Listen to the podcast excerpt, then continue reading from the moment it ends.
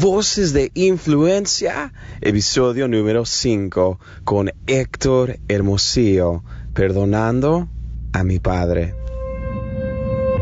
Este, me puse de rodillas literalmente en ese lugar, eh, le entregué mi vida. Yo, yo recuerdo que a la gente de ahí le llamé mucho la atención, como que mi conversión fue tan real, tan sincera. Al día siguiente, eh, Joshua fui otra persona. Amigos, bienvenidos a su programa Voces de Influencia, transmitido por su cadena de enlace, una imagen que viene desde lo alto. Yo soy su anfitrión Joshua Ogaldes. Querido amigo que nos estás escuchando el día de hoy, yo no conozco tu historia, no conozco tus vivencias, no conozco tus dolores pero hay alguien que sí las conoce, hay alguien que sí te conoce por nombre, hay alguien que ve cada lágrima, hay alguien que te ama con un amor que no tiene comparación. Y el día de hoy tenemos una historia impactante de un hombre quien en su niñez fue rechazado y abandonado por su padre. Sin embargo, llegó el día en la cual él encontró un oasis de amor, esperanza y paz en la persona de Cristo, también nos cuenta del momento en la cual él pudo perdonar a su padre.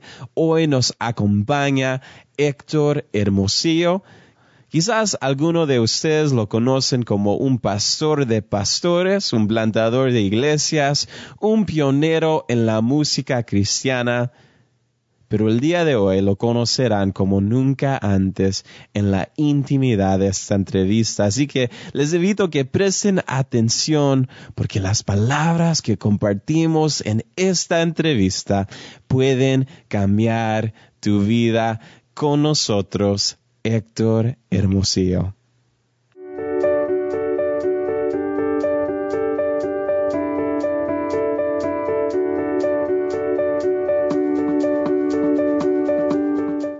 Y hoy tenemos el gran honor de poder tener con nosotros a nada más y nada menos que a Héctor Hermosillo. Qué honor. Todo lo contrario, es un honor para mí estar con Josh. ¿Por qué no comenzamos de los, desde los inicios? Ah, hoy mucha gente lo conoce a usted como un pionero en la música, un pastor de pastores, un mentor, ah, un entrevistador, entre varias otras cosas. Pero cuéntenos de aquel pequeño Héctorcito de Héctor, ¿cómo fue su niñez? Eh no, quisiera calificarla, sino más bien contarte un, par de episodios y que ustedes pudieran imaginársela. Mm. Eh, tengo una, mamá, una mamita de 85 años. Oh, a la que le debo, Sí, a la que le debo todo. Ya te platicaré un poco más adelante acerca de ella. Pero ella hizo que mi niñez fuese como una burbuja donde no importa lo que mm. el caos que nuestra familia disfuncional vivía alrededor, su amor, su cariño, su cuidado, su protección me hizo vivir en una, en, una cápsula, pero en el buen sentido de la palabra. Mi niñez, eh, mi niñez fue al lado de un gran, gran, gran ser humano llamado Heriberto, mi hermano mayor dos años y medio mayor que yo. Eh, bueno, llena de música, mm. había siempre un piano en la casa. Mi mamita eh, eh, era tan bella que siempre me compró discos y la ausencia de mi papá, pues definitivamente me marcó. Mm. A los siete años mi papá se fue de casa, eso me deja una huella en el corazón mm. que me hace sentir, tú no mereces, tú no vales, si tú tuvieras otro valor, eh, tendrías un papá. Entonces, yo no sabía cómo procesar eso, simplemente había una marca de, de, de, no eres, nada de lo que eres y lo que haces es suficiente para que yo me quede. Mm. Entonces, a partir de ahí comenzó un, hambre de aceptación, un hambre de, de, sí, de aceptación. Eh, mi niñez es muy interesante porque yo no sabía que teníamos carencias. Es muy interesante. Mi papá nos llevó a una, a una subdivisión, le llaman en Estados Unidos, colonia le llamamos en México. No sé cómo le llaman en el resto de América Latina, pero era, eh, sí, una urbanización mm. de personas de clase media, ¿no? Media todos profesionistas. Y de repente él se va, mi mamá tiene que regresar, ella es, ella es maestra, regresar magisterio, y nos deja en mucha desventaja con todas estas familias de papá y mamá, todos trabajando y, y todos haciendo vida familiar. Yo, pues como chiquito me comparaba con cada persona que vivía a mi alrededor y veía que, que, que, por una parte había muchas carencias, ¿no? Eh, la mayor de ellas, pues mi papá. Pero te digo, mi mamá se encargó de que yo estuviera inscrito en el fútbol americano, de que tuviera mi equipo, se le llaman al, set de shoulders, de, casco, de... Eh, eh, es, algo loco, Joshua. Es algo loco lo que te voy a decir. Las, las, más mm. bellas y finas guitarras eléctricas que yo tengo, no las compré en los Estados Unidos, no las compré cuando tenía dinero, las compré cuando yo era un niño. En otras palabras, no las escogí, ellas vinieron a mí. Fue, es algo increíble. Tengo una mm. guitarra Fender 1965, es una reliquia impresionante. Y llegó en esas épocas donde yo era un niño y Dios tenía sus ojos de misericordia puesto en mí y puso personas hermosas, mi mamá y mi hermano cerca de mí, para formar en mí una herramienta para su uso y su servicio, ¿no? Wow. Y usted era el segundo de, una familia de tres niños. ¿Cómo era Héctor como niño? Bueno, pues eh, toda mi realidad era imaginar. Mm. Y sigue siendo imaginar. Ah, eh, eh, es, increíble que la persona que yo era cuando tenía cinco o seis años... Mm, sigue siendo la persona sigue siendo la misma persona. Wow. Es algo muy fuerte. Wow. y ni siquiera sé qué significa pero es algo. yo sueño, yo, yo a mis hijos les pongo baterías que se llaman sueños y me siento con mm. ellos y les lleno de esta onda que me mantuvo vivo en todos esos años, ¿no? Sí, efectivamente yo era una persona que soñaba, ¿no? Y, todo lo mm. que he, vivido, primero fueron sueños que Dios puso en mi corazón.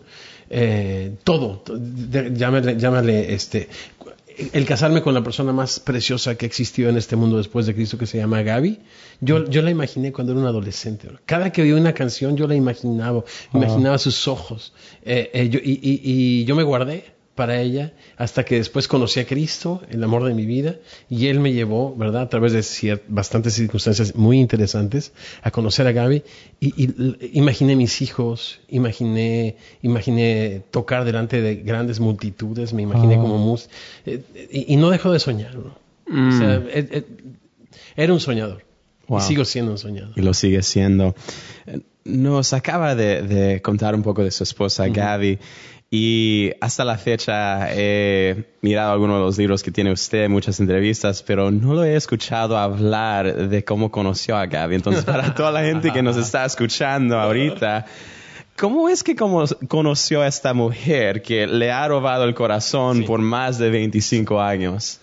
Eh, primero le conocí en mis sueños. Ah. Primero la vi en mi La mujer de sus sueños. y la esperé, y la esperé, y la esperé eh, vine a Cristo y estábamos asistiendo a un estudio bíblico los lunes en eh, dimensiona más o menos esto, 1900 finales de 1983, eh, no, no eh, mediados de 1984, ¿no? Armando Alducin estaba literalmente en sus pininos como maestro de la palabra de Dios y predicador. Él estaba enseñando el libro de Apocalipsis y había, él, él había comenzado su ministerio en el sur de la Ciudad de México, pero por alguna razón que desconozco, le prestaron una iglesia en el norte una iglesia presbiteriana a la que yo asistía, ¿no? Yo estaba recién convertido. Entonces, eh, en las noches íbamos, escuchábamos Apocalipsis y nos estaba produciendo mucha hambre del texto bíblico. Yo estaba, yo, yo estaba jovencito, tenía eh, como 22 años, ¿no? Íbamos, mi, mi hermano soltero, mi mamita y yo. En una de esas mi mamá me dice, oye, ahí hay una niña que estoy seguro que si la ves, te va a encantar. Digo, ay, mamacita.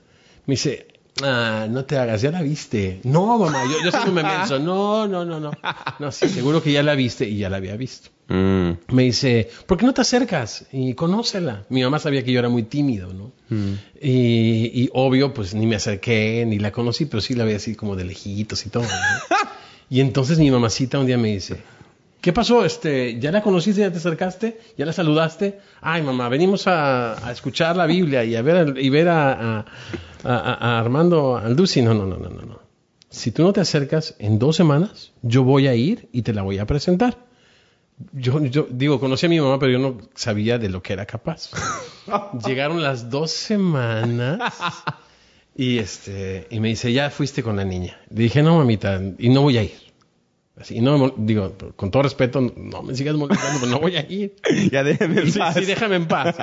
Y, y, me dice, ok, espérame tantito. Y entonces va, se arranca, porque Gaby andaba en un círculo con sus amigas allá, y va por ella. Y entonces era la época de los cassettes y de los CDs y todas estas cosas. Y entonces había una mesa con todos estos materiales y yo me puse a ver esos materiales bien nervioso, haciéndome así como que... Y en eso llega mi mami y le empiezo a escuchar hablar y empieza en un diálogo con esta niña. Mi hermano estaba cerca y me dice, mira, mija, ¿cómo dices que te llamas? Y la otra, Gaby.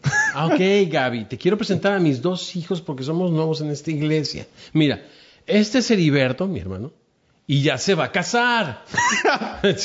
Seña por ahí. Sí, pero este es Héctor.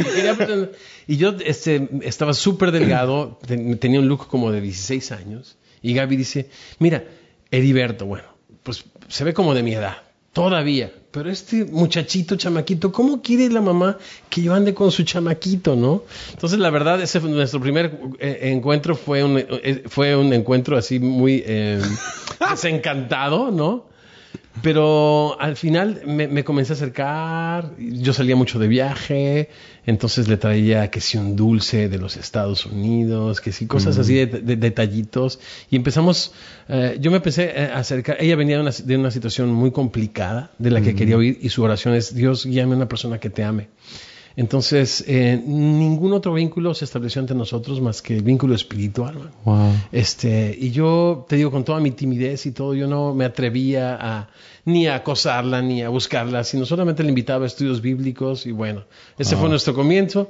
Estuvimos dos años de novios hasta que le propuse matrimonio y el resto es historia. Seis hijos, uno en el cielo, 30 años juntos wow. y, y todos estos años sirviendo a Dios. Wow, wow. Mucha gente que lo conoce a usted lo conoce como algunos como pastor, otro como entrevistador, pero la música ha sido una gran parte de su vida. Y en varias ocasiones lo he escuchado decir que uh, antes de casarse y en esa época en la cual estaba sin su papá, la música le presentó un mundo perfecto, uh, un lugar en el cual sí encontró la aceptación. Uh, cuéntenos un poco, llévenos a, ver uh, las experiencias y las perspectivas que usted tenía con la música y su relación con la música en aquel entonces. Y todo eso comenzó, creo yo, cuando mi mamá en una Navidad me compró una guitarra española, ¿no? Wow. Eh, hecha en Paracho, Michoacán. Los que me escuchan de México no me van a dejar mentir. Entonces, cuando yo era niño, eran muy famosas. Y me llevó al centro de la ciudad y me compró mi guitarra. Y ya sabes, mm. lo primero que aprendes es el círculo de do y de re para darle serenata a tu novia. Primero tenía novia. Entonces empecé a, empecé a cantar los proféticamente rock, los rock and rolls de Enrique Guzmán, ¿no? Ya viene la.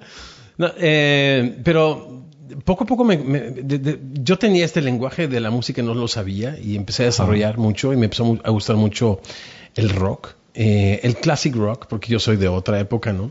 Eh, y, y, y, mi mami tenía la disyuntiva entre me compro un automóvil que necesito, me compro esta cocina eh, nueva que necesito también, o le compro instrumentos a estos muchachos que quieren tocar.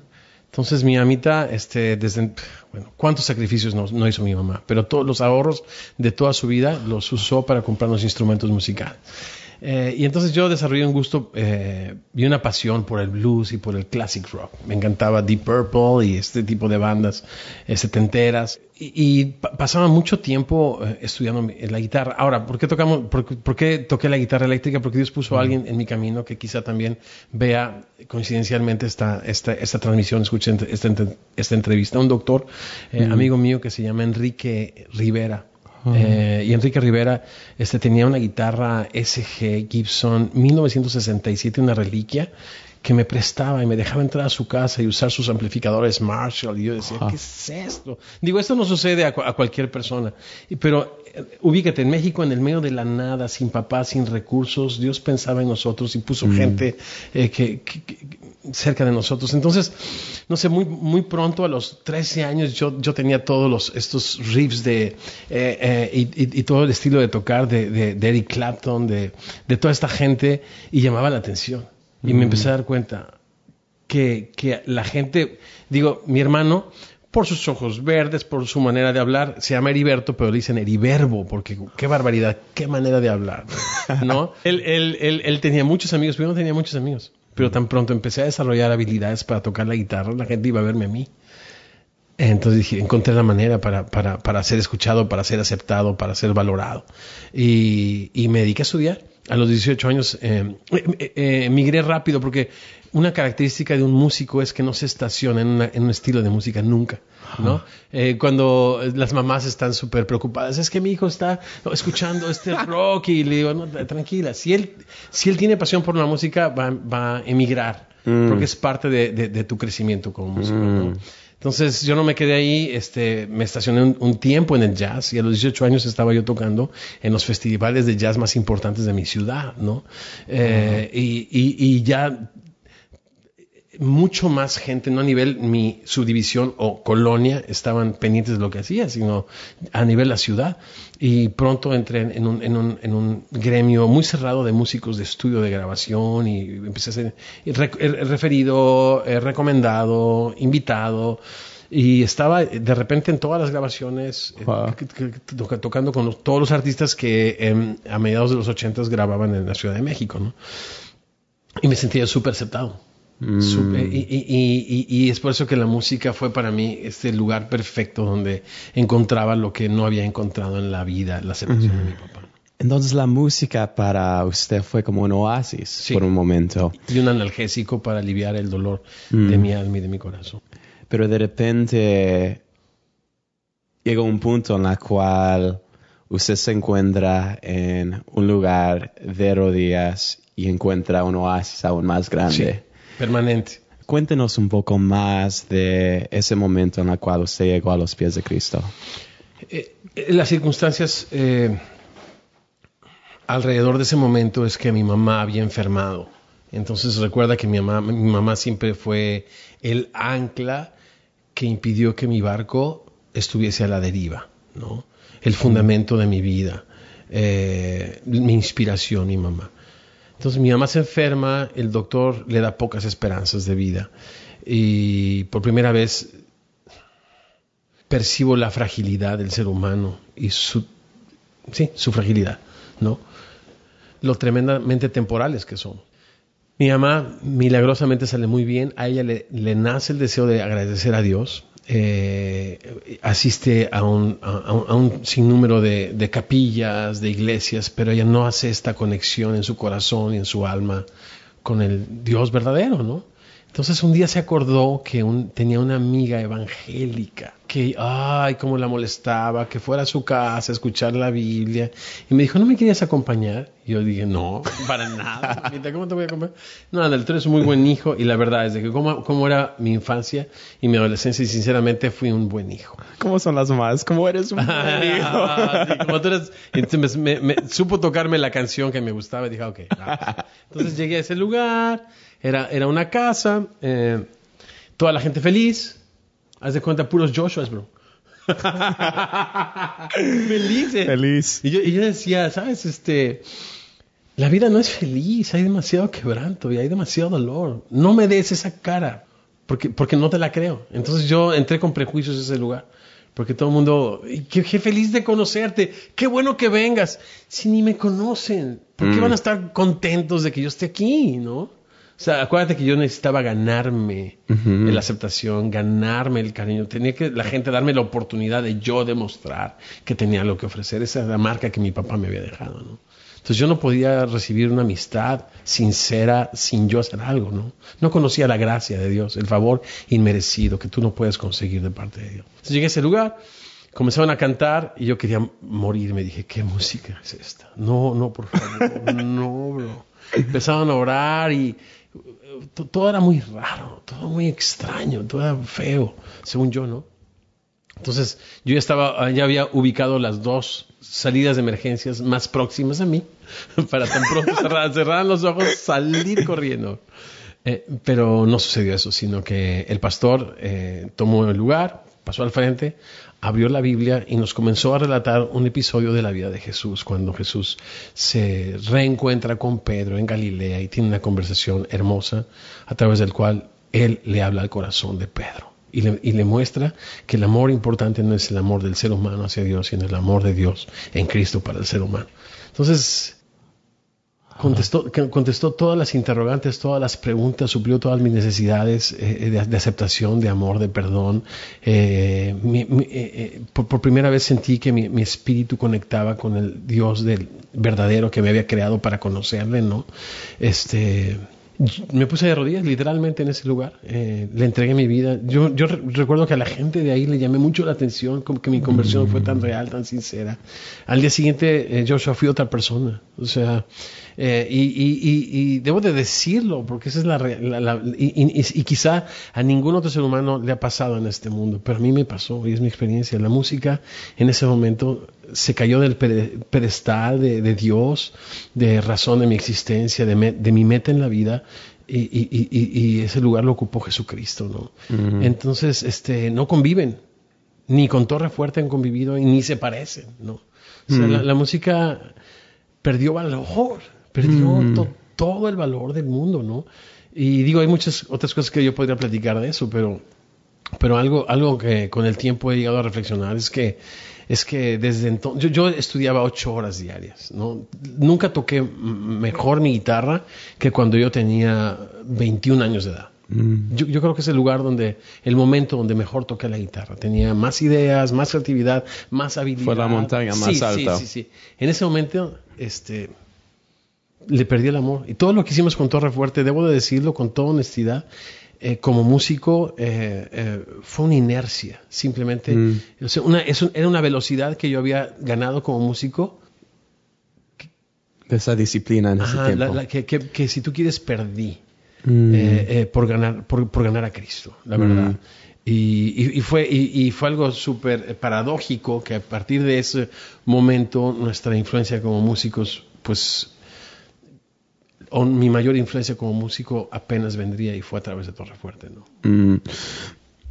Algo increíble es que simplemente escuchar su corazón es que dentro de nuestra cultura hay mucha gente que quizás nos están viendo que quizás sus sueños es la plataforma, es estar enfrente de audiencias grandes, eh, multitudes, congresos. Pero lo que noto cuando lo veo a ustedes, el lugar más grande de Héctor Hermosillo no es la plataforma, es Dios. Mm. Y para la gente que nos está escuchando, ah, ¿cómo ha podido llegar a ese punto en la cual realmente, me imagino que todavía como cualquier ser humano hay momentos en la cual ah, ese corazón por Dios uh, hay cosas ahí, pero mantener ese lugar en la cual ah, me encanta esa, e, esa canción de Cristina y Clario que dice no hay lugar más alto y de Miel San Marco que estar a tus pies. Mm. Y, y eh, de lo que he notado, he conocido a muchas personas, pero ¿cómo se mantiene en ese lugar? Eh, cuando Jesucristo, antes de terminar su ministerio, eh, viene a, este, a esto que muchos eruditos de la Biblia le llaman el lugar santísimo del Nuevo Testamento, que es eh, Juan capítulo 17, donde le da el reporte de su ministerio al Padre. Al padre dice que, algo que me llama la atención, dice que eh, ninguno de los que me diste he perdido. Y mm. también en Juan 10 se presenta como el buen pastor, el que da su vida por las ovejas y dice que nadie nos arrebatará de su mano. Yo pienso que si Dios me da la gracia de permanecer en Él es porque Él me ha sostenido, mm. porque Él es poderoso, dice eh, eh, eh, la carta de Judas, para guardarme sin caída y mantenerme sin mancha y presentarme así delante del Padre. Todo es de Él, todo es por Él, todo es para Él. En mí no hay virtud alguna. Mira lo que dice Filipenses 2, verso 12 y 13, y estoy seguro que los conoces, dice que participa en tu salvación con temor y temblor, es lo que tú haces, porque Él La razón es que Él pone en tu corazón el querer como el hacer por su buena voluntad. Mm. ¿no? Cada, que amanecemos, mi esposa y yo, ella amanece, ella amanece eh, eh, memorizando la Biblia. Y yo amanezco con una necesidad tremenda eh, de, pasar tiempo con Dios, yo le llamo esto mi devocional o mi cita diaria con Dios, pero no es porque yo esté lleno de virtudes, al contrario, estoy tan rodeado de debilidades que yo no podría enfrentar un día normal sin la gracia, eh, sin, la, sin, la, misericordia y sin la presencia de Dios en mi vida. ¿no? Entonces, repito, ¿qué hago? La obra de Dios es que yo crea en lo que Él ha hecho por mí, Juan 6:39. Y ahí en ese lugar Dios lo ha sostenido. Sí, exacto, Él me sostiene, mm. bro, Él me sostiene. Y, en esta jornada de, transformación con Dios, eh, esa ausencia de su papá lo marcó. Yo crecí sin padre también a un cierto nivel. Ah, financieramente él, estuvo ahí, ah, pero mis padres se separaron cuando yo era un niño también. Y hay mucha gente que nos está mirando ahorita que quizás han crecido con hombres abusivos, hombres que les han marcado, uh, muchachos que nos están escuchando, que tienen una relación no ideal con sus padres terrenales. Y, usted conversa que en algún nivel, por todo lo que ocurrió en su familia con la forma que él trató a su hermano, hermana, usted odiaba a su padre. Ah, ¿Cómo llegó a poder perdonarlo? Tengo amigos americanos, como tú comprenderás, que, este, que me dicen, Héctor, ¿por qué cuando estamos, te hacemos una pregunta tan sencilla, nos das respuestas tan complicadas? Y, es una virtud de los músicos que nos gusta el jazz, que, mm. lo simple lo hacemos complicado. También la música de Torre Fuerte es así, lo que pudiera ser simple, por alguna razón, no es porque quisiéramos, lo hacemos complicado. espero no darte una respuesta complicada, pero... Um, eh, ok, facts o hechos. Eh, ay, no sé ni por dónde agarrarlo. Es, una, de las preguntas que mm. cuando esta mañana las leí, es a las que más le tenía miedo. Mm. Y entonces es parte de mi respuesta. Tú ya puedes leer un poco mi respuesta. Eh, déjame ubicarme en, en un momento a, mediados de los noventas, cuando mis hijos eran pequeñitos y vivían con, nosotros todos en casa en la ciudad de Cuernavaca, Morelos, México. Eh, recibo una llamada, no sé de quién, informándome que mi papá había muerto. Hmm.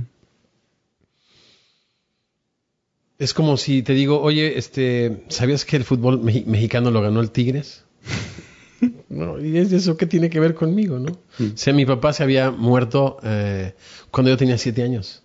Yo había llorado, lo había necesitado, había sufrido, había vivido mi duelo durante mi niñez y mi adolescencia. Cuando me dicen que él murió, él se había muerto para mí.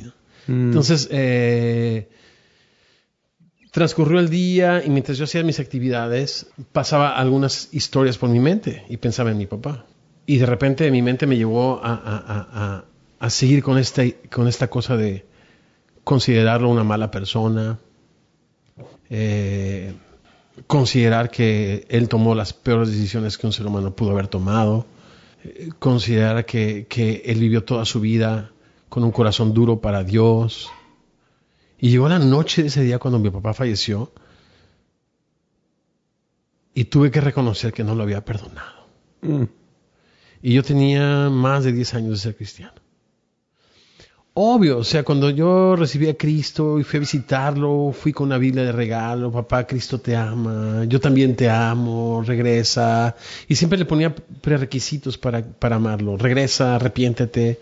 Y nunca lo hizo. Y mi papá, te digo, eh, y bueno, y, sabes una cosa, Joshua, nunca lo conocí a mi papá. Déjame decirte algo, algo, algo que acaba, que acabo de vivir hace un par de años. Me invitaron a Monclova a dar una conferencia de la Biblia.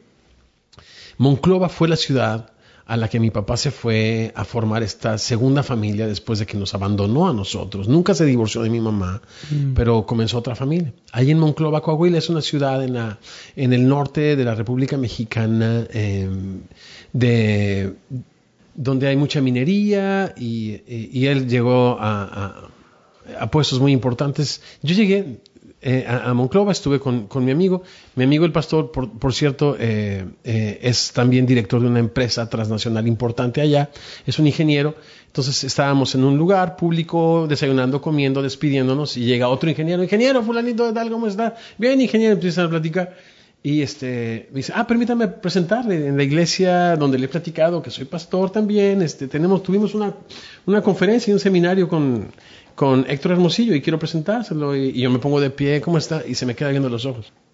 ¿Qué es usted del señor Heriberto Hermosillo? Y digo, Acuérdate que estaba en el, en el pueblo donde mi papá se fue después de que nos abandonó. Y yo dije, bueno, pues este, soy su hijo. Y me dice, usted no sabe la clase de persona que fue su padre. Su padre me sacó de la miseria. Su, su padre me dio una oportunidad cuando yo lo había perdido todo. Su, padre es la persona más magnánime que yo jamás. Todo lo que tengo y todo lo que soy se lo debo a su padre.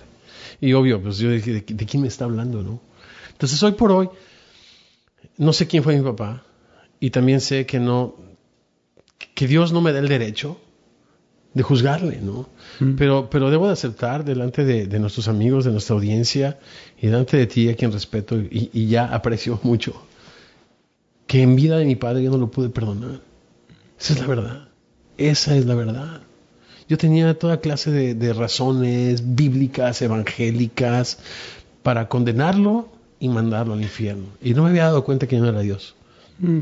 Y la Biblia dice que solamente uno es capaz de salvar o perder. Nosotros, a quienes se nos ha dado la ley, somos llamados a obedecerla. ¿Y cuál es la ley más grande? Amar a Dios sobre todas las cosas y amar a nuestro prójimo como nosotros mismos de la manera como la que Cristo nos ha amado. Yo no supe amarle así. Siempre me sentí rechazado por Él, ¿no? Aún después de cristiano, ya como adulto, eh, nunca lo disfruté. Solamente una vez fue eh, eh, viviendo nosotros en la Ciudad de México. Te digo, él vivía en, en el interior de la República algo le llevó a la Ciudad de México y algo más le llevó a mi casa y pasó una sola noche de toda su vida en mi casa, ¿no? Me acuerdo, ¿viste que yo te hice una fruta esta mañana? Bueno, fue lo único que aprendí de mi papá. Porque esa noche eh, se levantó muy temprano y, e hizo fruta. Y solamente pasé una mañana con mi papá. Y lo único que le aprendí fue hacer fruta. Y, lo, guardo en el corazón, ¿no? Pude perdonarlo, ¿no? Pero, pero ahora, eh, y, ha sido lo que, la, la, la respuesta, creo yo, así sencilla, tu pregunta es, no fue un evento como, como me hubiera gustado. Ha sido un proceso largo de, mm. de, casi 30 años. Mm. Y creo hoy, eh, creo hoy que, lo, que, que, bendigo su memoria. Espero por la misericordia de Dios, por la misericordia de Dios verle de nuevo. Y, le agradezco a Dios que me ha dado su papá y esos genes que, que, que, están dentro de mí, ¿no? Mucho de lo que soy es también, eh, no, no, no es también, es, es lo que Él lo que Dios hizo de él, ¿no? Como persona. Y, repito, no ha sido un evento, ha sido un largo proceso de 30 años. Pero hoy puedo decirlo, puedo decirte y puedo compartirles que, que lo he perdonado y que, y que lo amo. Mm. Para todos los que nos están escuchando, quizás han habido personas que los han abandonado, rechazado, herido y el proceso de perdonar, quizás nosotros a veces pensamos en un Dios de un microwave, microondas, que todo ocurre así. Pero el proceso de crecimiento con Dios, de sanar, de perdonar, no es siempre de la noche a la mañana. Como Héctor dijo antes, el que te va a sustentar va a ser Dios. Sigue adelante. Héctor, su jornada usted ha conocido una variedad de personajes, ha, convivido en programas seculares, ha conocido artistas cristianos, también pastores, líderes, de todo. De todas las personas que usted ha conocido, ¿a quién le ha marcado y le ha dejado una impresión divina de, digamos, wow, esta persona me ha impactado de grande manera? Mm. Esta persona, el cantante Bono de YouTube, eh, le llama su pastor. Fue consejero también del presidente de los Estados Unidos, Bill Clinton. Por la revista Times fue también en uno de los años identificado como el líder cristiano de más influencia en el mundo del siglo pasado. Y me estoy hablando, estoy hablando del señor Bill Hybels. Mm. Bill Hybels en el año del 2005 me invitó personalmente a ser parte de su equipo. Mm. Él entrevistó a, a, 100 personas con un currículum o un resumen impresionante de estudios y, de verdad, Joshua, no encontró a nadie eh, más indigno e incapaz que tu servidor para poder hacer el trabajo eh, de, junto con su extraordinario equipo en Chicago y la iglesia Willow Creek, eh, plantar una iglesia latina en el contexto de Willow Creek. Bueno, me invitó a mí a trabajar y, trabajé por siete años a su lado. Él me invitó personalmente a mí a, conocer al, presidente eh, Obama y, comer su, su, fabuloso pastel de chocolate favorito. estuve, en, estuve en cada uno de esos cuartos del primer piso de la Casa Blanca y, él, él, tiene una frase que es People matters to God. Mm. Mm. Y aprendí de él que toda la gente es importante. Mm. Y a la sombra de su liderazgo tuve una segunda conversión. La primera fue a Dios, la segunda fue a mi prójimo. Él me enseñó a, a, ver la gente que yo en Latinoamérica no veía. ¿no? Yo solamente le hablaba a personas educadas, a personas este, profesionistas, a gente de la ciudad, la gente que viene del interior de la ciudad sin educación. Nosotros, las personas de la capital, eh, no les damos una posibilidad, no nos interesamos por sus hijos, no, no, no, no, no, no nos importa si tienen educación. Eh, lo máximo que pudiéramos llegar a importarnos nosotros los cristianos de la, de la capital es si, si conocen a Cristo o no. Y, pero él me, él, me, él me enseñó a vivir un cristianismo diferente, más allá de las ideas, en, el día a día, en las realidades. Me, me, enseñó a escuchar historias. Me, me, enseñó a que, a que la historia de cada ser humano es importante. Y, y, y no solo eso, también me, enseñó a, a, no caminar solo por la vida, ¿no? Yo soy una persona que Dios me ha dado la gracia de tener influencia y la pasión de plantar iglesias. Y, yo hasta que llegué a Willow Creek eh, no sabía dar cuentas a nadie, porque aunque te puedes dar cuenta, mi manera de hablar es muy suave, mi temperamento es así, como decimos en México, pues soy bien buena onda. Dentro de mí hay una persona rebelde contra todo y contra todos, ¿no? Y, y, el hecho de crecer sin papá me hizo, me hizo una persona que, que, que no siente la necesidad de dar cuentas a nadie. Y él me enseñó eh, la necesidad de dar cuentas por la simple razón de que cuando tú das cuentas a un ser humano, estás, estás invitándole a hablar tu vida, sí, claro, pero estás recibiendo la invitación para, para caminar en la luz de Cristo. Dice la Biblia que cuando si tenemos comunión unos con otros, si estamos en luz como Él está en luz, tenemos comunión unos con otros. Y Él me enseñó a caminar en la luz, a rendir cuentas. Uno de los consejos que Él me dio antes de que yo eh, le agradeciera enormemente por esos siete años, me dijo, eh, no camines solo, da cuentas, ¿no? Y este, yo le vi, a pesar de ser una persona que levantó un, ministerio, te digo, de, impacto mundial increíble, el, presupuesto de Willow Creek anual, eh, cuando yo trabajaba ya, era de alrededor de 22 millones de dólares. Eh, eh, es, algo impresionante. O sea, él, y, él invitó a cada uno de sus, de sus ancianos. Él fue la persona, el pionero que comenzó este Secret Sensitive Movement, ¿no? En, en su momento, tan criticado, ¿verdad? Pero tan poco conocido porque el corazón de Bill Hybels es people matters to God, ¿no? Mm. Entonces, no, importa, la, la, gente es importante para Dios, no importa lo que tengamos que hacer como iglesia, pero contenemos la esperanza del mundo, el Evangelio de Cristo, vayamos y alcancemos a la gente. Entonces, eh, eh, y él es una persona sujeta a sus ancianos, él es una persona obediente, ¿no? Que, que, que a pesar de, de tanta influencia, él, él, él, ha sabido, él ha sabido identificar, respetar, obedecer y sujetarse a sus consejeros. Y yo veo que muchos líderes hoy en día cristianos mm. de su época no han tenido una transición bonita, no han dejado un buen legado de fe porque no, supieron ordenarse bajo el gobierno de los ancianos, cosa que es muy bíblico, ¿no? Y yo creo que esa es una de las grandes asignaturas que me dejó a mí. Y, para, esta, para esta década que comienza ahora en mi vida, yo quiero, eh, yo acabo de identificar al anciano cerca de mí, les acabo de invitar y le estoy, eh, eh, hasta esta entrevista les, les, sometí las preguntas, ¿tienen algún consejo para mi vida? Bill Hybels marcó mi vida. No, no, no, no digo, uno de los comunicadores más finos, más brillantes, escritores más prolíferos, no. Una persona que con sus hechos respalda cada una de sus palabras. Le amo, le estoy agradecido. Y por si fuera poco, él ha sido el padre, o fue el padre por siete años que nunca tuve, verdaderamente me amó, me aceptó, me hizo una parte de su familia y, creo que la gran pérdida de dejar Chicago, no solamente dejar a Casa de Luz, esta iglesia que, que Dios nos permitió no sé, servir por siete años. Yo hice una iglesia que centrada en Cristo, basada en la Biblia, de discipulado que se multiplica, es increíble, un liderazgo precioso. La gran pérdida ha sido dejar a Bill pero sabía que yo tenía que continuar y bueno, es otra historia. La persona Bill Bill sin duda, sin duda.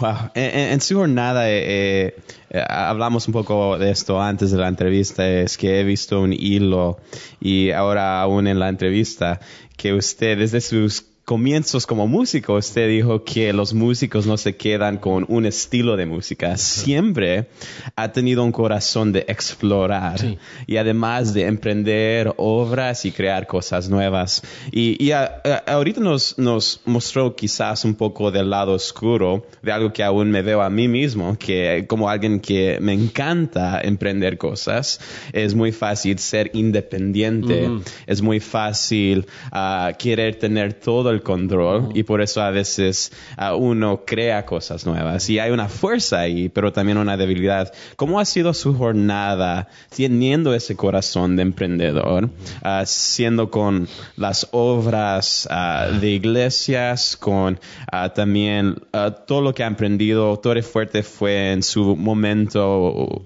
una banda pionera que hasta los medios masivos seculares tomaron atención y aún también Marcos por primera vez tuvo una banda por ustedes y, en muchas formas ha emprendido muchas cosas. impresionante, ha emprendido muchas cosas.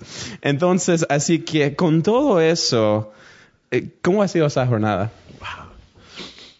Eh, tiene que ver de la manera en la que Dios me hizo. Mm. Eh, no puedo tomar crédito en absoluto. Y Dios me hizo sin apego a las cosas materiales. Así me hizo Dios. No es de que yo por mi virtud, no, no. Simplemente no, no me llaman la atención, no me interesa, no. Aunque ah. comprar por Amazon es divertido, es divertido, la verdad. Acabo de comprar unos straps para mi guitarra y me gustó tanto la experiencia que compré como nueve, bro. ¿Nueve? pero bueno.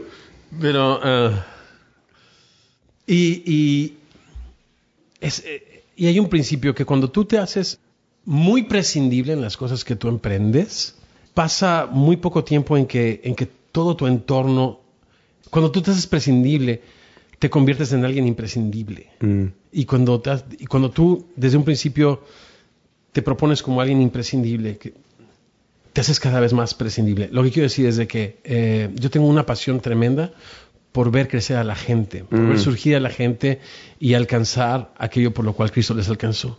Y entonces, eh, cuando, cuando plantamos una iglesia nos procura, nos, nos la diseñamos de tal manera en que esta iglesia sea autónoma e independiente y no sea parte de una denominación que al final la cúpula de poder me rinda cuentas, ¿no? Entonces yo me hago, me hago completamente imprescindible.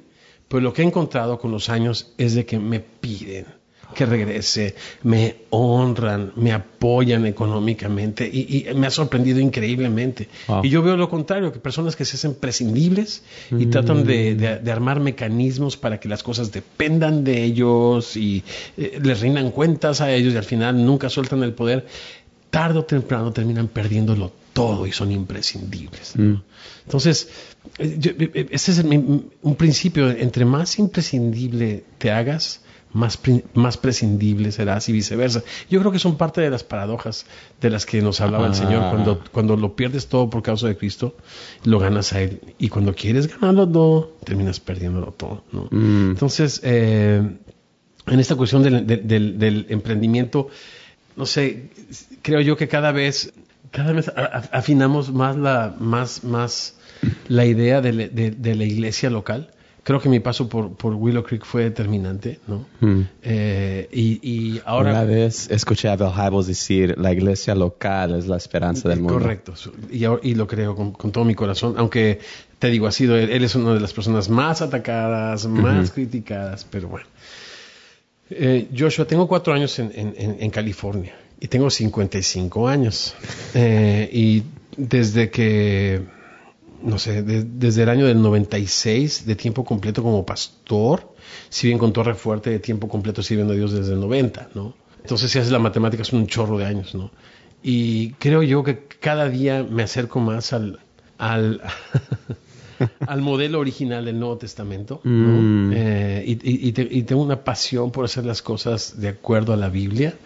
cada día me interesa menos la teología o las ideas humanas acerca de Dios, preconcebidas, ¿no? históricas. También es muy interesante porque yo estudié mucho música, yo no estudié teología. Pero me, encuentro que hay muchos paralelismos. O sea, oh, la, armonía no se puede hablar de armonía si, si tú no la ubicas en un periodo en la historia ya sea armonía tradicional, armonía contemporánea. Y la teología, la teología es así. Hoy tenemos muchas ideas teológicas que pertenecen a otro siglo, a otra época, que no mm. tienen nada que ver con nuestra realidad. ¿no? Mm. Y, he decidido, de verdad, eh, leer cada día, no sé, hay muchos libros en la Biblia que Dios me ha permitido estudiar y enseñar. Y cada que, cada que lo, estudio es con ojos frescos, frescos, frescos. De hecho, tengo una, tengo una, una, idea de cada que comienzo una, iglesia, nueva, mi Biblia que la marco porque no uso notas. Cuando, cuando predico y enseño no uso notas sino las notas las hago en mi Biblia. Entonces lo que hago es este regalo mi Biblia y comienzo con una Biblia nueva sin subtítulos sin referencias solo el texto. Quiero ojos frescos y, a donde voy es, es, es, es que mientras em, emprendemos eh, eh, obras y obras, estoy tratando cada día más, cada día más, cada día más de acercarme al original. A la palabra de Dios. Y es muy interesante porque mientras nos acercamos más al original, nos acercamos al día en que Cristo se va a manifestar. Mm. Y, no sé, eso me da mucha esperanza. Me da mm. mucha esperanza. Y sí, esto del emprendimiento en, la obra, en, el ministerio, es, es es difícil, mm. porque, porque a la gente nos gusta la seguridad, ¿no? Ah. Eh, nos gusta, nos gusta, no sé, la religión, las cosas a nuestro estilo y todo. Yo me he dado cuenta que he, migrado de estilos, de, yo mismo, pues como dice, como dice Pablo, si yo a Cristo lo conocí de una manera, según la carne, ya no lo conozco así. ¿no? Mm. Eh, aún la, manera de conocer a Pablo, a Jesús de Pablo, fue, fue madurando, fue cambiando, ¿no? Y, este, y, es lo que nos, la Biblia nos enseña de que dejar las cosas de niños. Cuando éramos niños pensábamos como niños, ¿no? Esto es mío, esto es para mí. Mm. Pero me doy cuenta que nuestro paso es tan breve, bro, que este, pues el tema también del legado es un tema importante. Estoy más, más, más, más, más preocupado mm. de, de, cómo se dan las cosas cuando yo no esté mm. que conservar mi reino cuando sí esté. Muy interesante. Ya casi vamos a concluir este segmento, pero algo que he notado de, ustedes es que hay un sentido que usted lo siento como alguien que es una persona de mucha reflexión, una persona que cuando uno en una audiencia, yo he estado en algunos eventos, cuando alguna persona le pregunta una pregunta, usted hace una pausa y con esa pausa veo que está usted buscando dentro de su corazón para decir algo sabio. Eh, se mira, eh, uno de sus libros se llama Debajo del Sol y de todas las personas que, de la cual usted escribe, usted escribe de las ideas de Salomón. Entonces, lo que yo siento es que hay algo ahí que usted anda buscando la sabiduría. Entonces quisiera preguntarle, ¿qué es la sabiduría para Héctor Hermosillo y qué es este concepto de sabiduría? es mío. Oh, yo no me siento capaz de responder eso. ¿Algo complejo? no, ni, complejo. Oh. Decía un amigo músico, si no puedes convencerlos, confúndelos.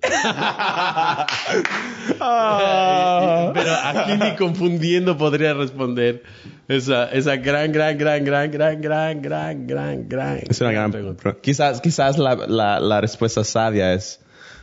No sé. No sé, no sé. No Ah. sé, no sé. Se dice que, que el principio de la sabiduría es el temor de Dios.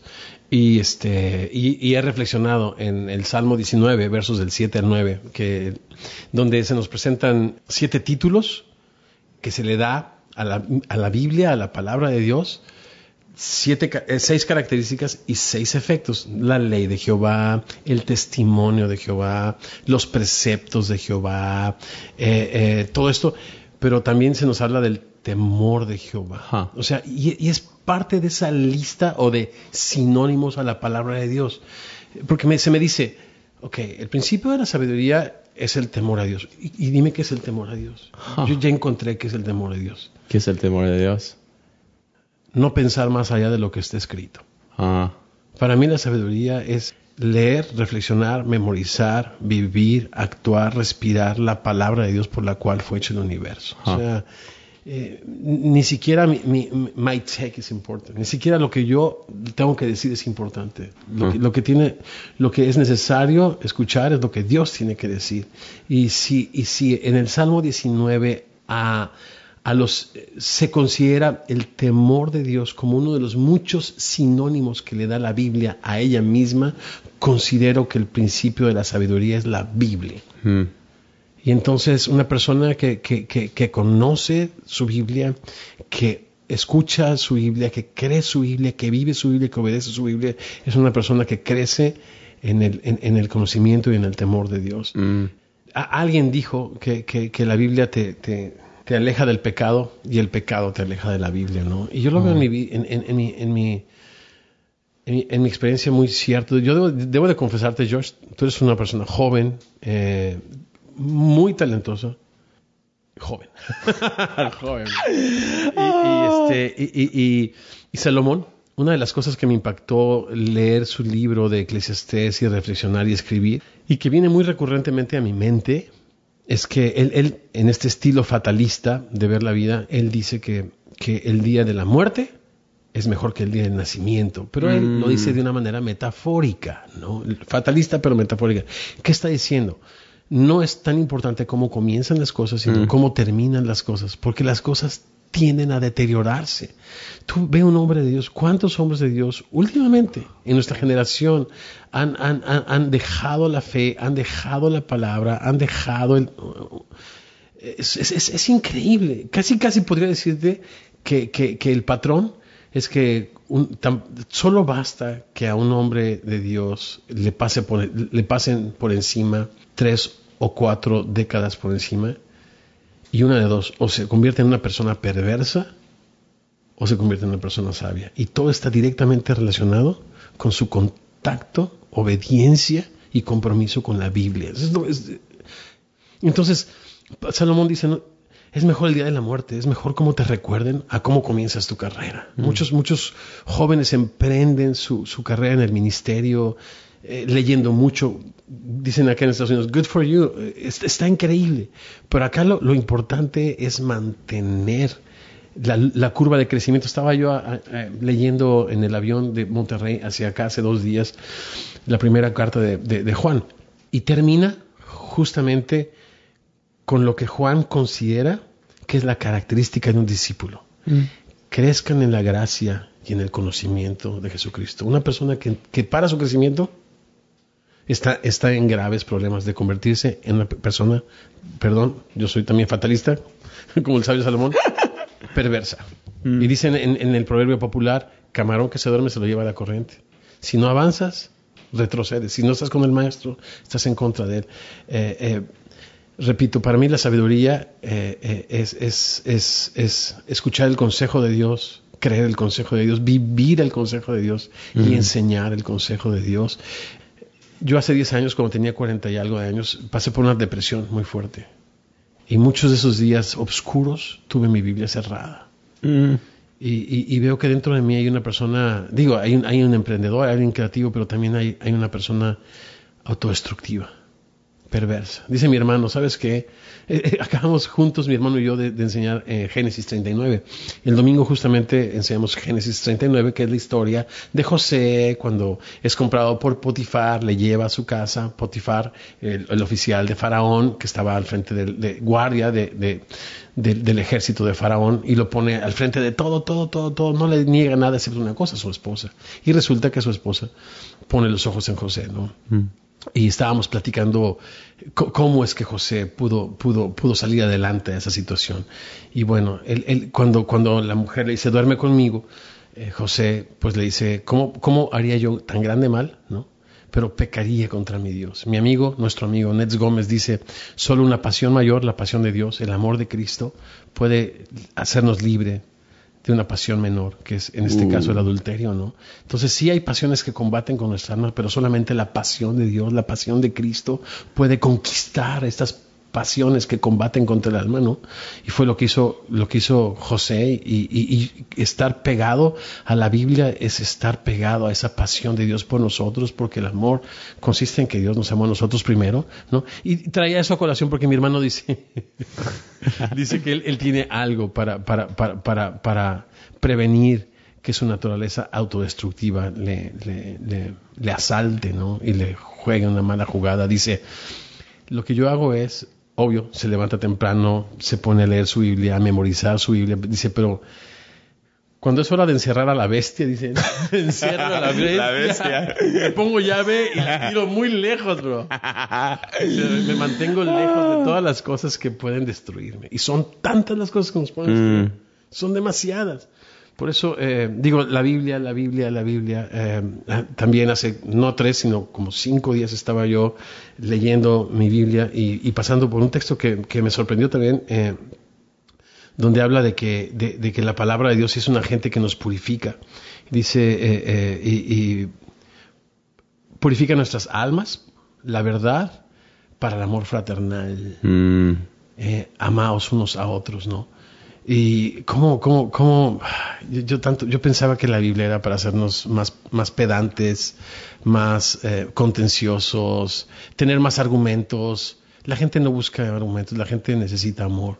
Y nosotros se nos ha derramado el amor de Cristo. Hoy creo que la, sana doctrina que, que, emana de la Biblia es, es, la doctrina que se vive con, el, con un amor sincero a Dios y un amor sincero al prójimo y un amor mm. sincero entre los hermanos. ¿no? Mm.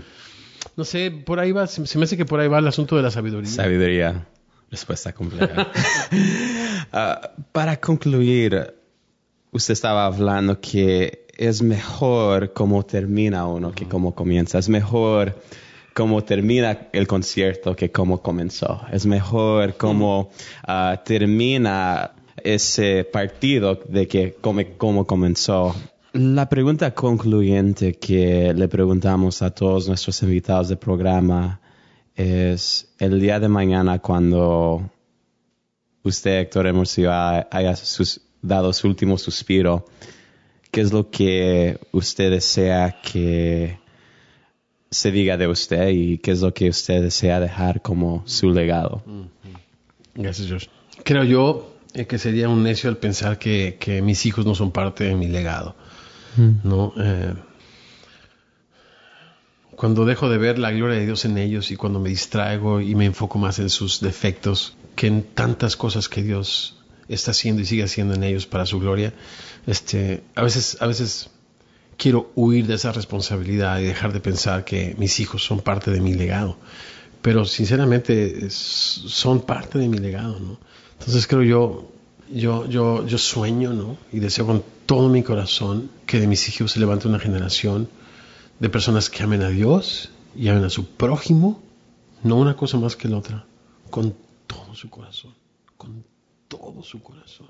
Y, y, lo otro es, es eh, eh, eh, no, no, quisiera yo una estatua, ni un, ni un yo, yo, quisiera simplemente que quedaran muchas comunidades en toda América Latina, donde alguna vez Torre Fuerte pisó, comunidades que amen a Dios y que amen a su prójimo con todo su corazón. ¿Cómo? ¿Cómo se logra esto? Asidos a la palabra de vida. Yo pienso que la esperanza del mundo, sí, está en la iglesia y la esperanza de la iglesia está en la Biblia, la palabra de Dios. Creo, yo pienso muy alto acerca de la Biblia. Salmo 138, 2 dice que Dios ha exaltado su nombre y su palabra, la Biblia, sobre todas las cosas. No pienso que Dios y su palabra sean dos cosas diferentes.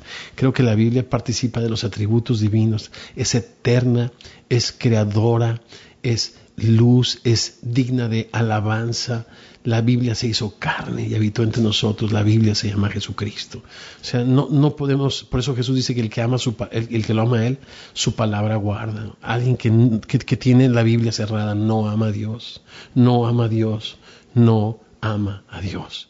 Yo sueño con una generación de, discípulos de Cristo, seguidores del Maestro, que nos animemos unos a otros a seguir a Cristo. Yo, yo, yo, yo sueño con, con, con, con, una iglesia que, no, que, que, deje de, adorar predicadores, de adorar siervos y que, y que, los, y que la gente más grande entre nosotros sean como los siervos, que mm. la gente más encumbrada, de mayor influencia, son como los que sirven, que aprendamos todos del Maestro, ¿no? Y, y, antes, si me hubieras entrevistado hace algunos años, esta parte la diría con pesimismo, pero aún hasta mi teología ha cambiado y yo creo que el mundo no va a una catástrofe, el mundo va a un gran clímax, mm. donde Cristo será manifestado, mm. todo será mejor. Mm. Para toda la gente que nos está escuchando, nos está viendo, ah, ¿qué es la mejor forma que se pueden estar Ah, pendientes de todo lo que andan siendo ustedes, de, sus iglesias de Semilla de Mostaza, también ah, con la música, con los libros, ¿qué es la mejor forma que se pueden estar conectados con ustedes? no sé. El Club 700, no. A través de enlace, bro. ¡Eh! no, eh, pues creo que ah, hoy eh, el Facebook, Facebook de Héctor Hermosillo, y mi cuenta de Instagram, Pastor Héctor H. Eh, También en Twitter estás. exactamente. Eh, tengo un chorro de no postear en Twitter. Eh, Pero no, no todos son Pastor Héctor H, ¿verdad? todos son Pastor, Héctor H. Y ahí nos encuentran. también hay un interesante app que se llama Semilla. Si vas a la tienda de apps, solamente no semilla de mostaza, no semilla de compañerismo cristiano, solamente semilla. Y este, el escudo es como el de los Transformers. Pero es el, bájalo, están conferencias, estamos desarrollando un proyecto que se llama Universidad Semilla, mm. este, que es em, acercando la brecha de la desigualdad a través de la educación cristiana. Mm. Entonces, chécalo, eh, eh, el app y pues sí, por ahí. Josh, un gusto conocerte, bro. Un placer. esta es solamente la primera vez que interactuamos, por favor. pues gracias a todos ustedes. Qué hermoso tiempo con Héctor Hermosillo.